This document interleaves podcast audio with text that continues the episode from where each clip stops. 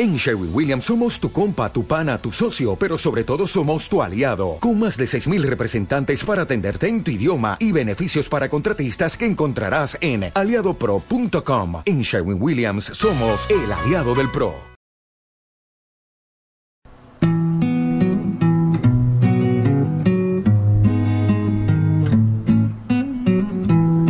Afincarse de modo permanente, afianzarse, ganar firmeza o echar raíces es arraigar y arraigo es el acto y consecuencia de ello. Definición de arraigo de la web definición.d. Arraigo es el acto y la consecuencia de arraigar, aficarse de modo permanente, afianzarse, ganar firmaza o echar raíces.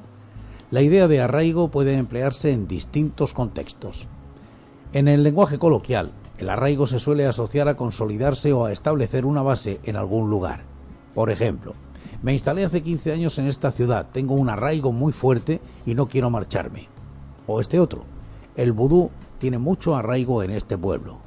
Y uno más, el sociólogo ha analizado el mecanismo de arraigo desarrollado por los inmigrantes que llegaron a estas tierras hace un siglo. Si bien en principio el arraigo es una respuesta natural por parte de un ser vivo a un determinado territorio que le provoca bienestar y seguridad, muchas veces se da por imposición de terceros y es entonces cuando se convierte en algo negativo, en una suerte de prisión que nos impide salir adelante.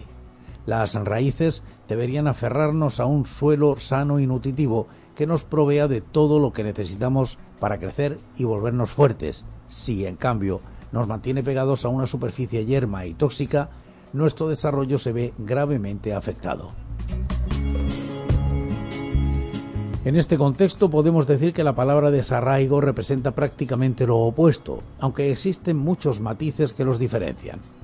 En primer lugar, el diccionario de la Real Academia Española lo define como separar a una persona del medio o sitio en el cual se ha criado, o bien romper los vínculos afectivos que le unen a ellos. Si bien esta acepción describe una acción dirigida a un tercero, es normal hablar del desarraigo que sentimos o que nos ha llevado a sentir una situación o un hecho. Las personas que se van de su país para buscar nuevas oportunidades laborales en el extranjero a menudo recurren al término desarraigo para expresar lo desvinculados que han llegado a sentirse a causa de no poder hablar su propio idioma o de no encontrar en los demás el grado de comprensión y complicidad que alcanzaban con naturalidad en su tierra natal. Cabe mencionar que el desarraigo es algo mucho más complejo que una herida a causa de un corte. De hecho, hay quienes disfrutan de esta separación con el pasado y de la transformación que en ellos acarrea. Aunque no es tan común en el habla cotidiana, otra de las acepciones del término arraigo hace referencia a la posesión de bienes inmuebles. Este significado se puede apreciar en expresiones como tener arraigo y persona de arraigo. El concepto de arraigo aparece de diferentes maneras en el plano judicial.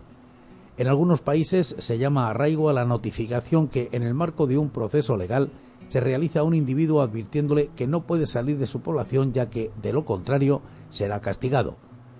Algo similar ocurre con la fianza de arraigo, la cual se puede exigir a ciertos litigantes, en especial si son extranjeros y han demandado a una persona española para que no se ausenten del juicio y puedan responder a sus resultas.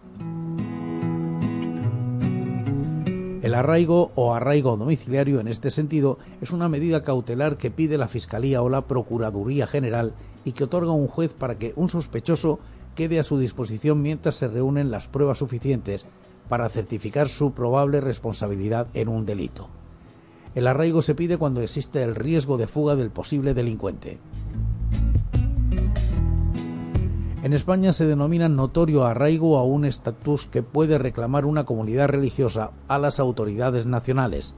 Este estatus jurídico acredita que una cierta confesión se encuentra instalada en el territorio nacional y que tiene una presencia destacada.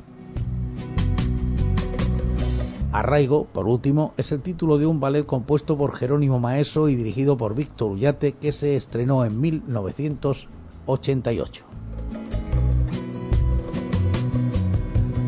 Y mañana más palabras de esta fantástica web que es definición.d. ¿Estaréis aquí para compartirlas conmigo? Yo sí.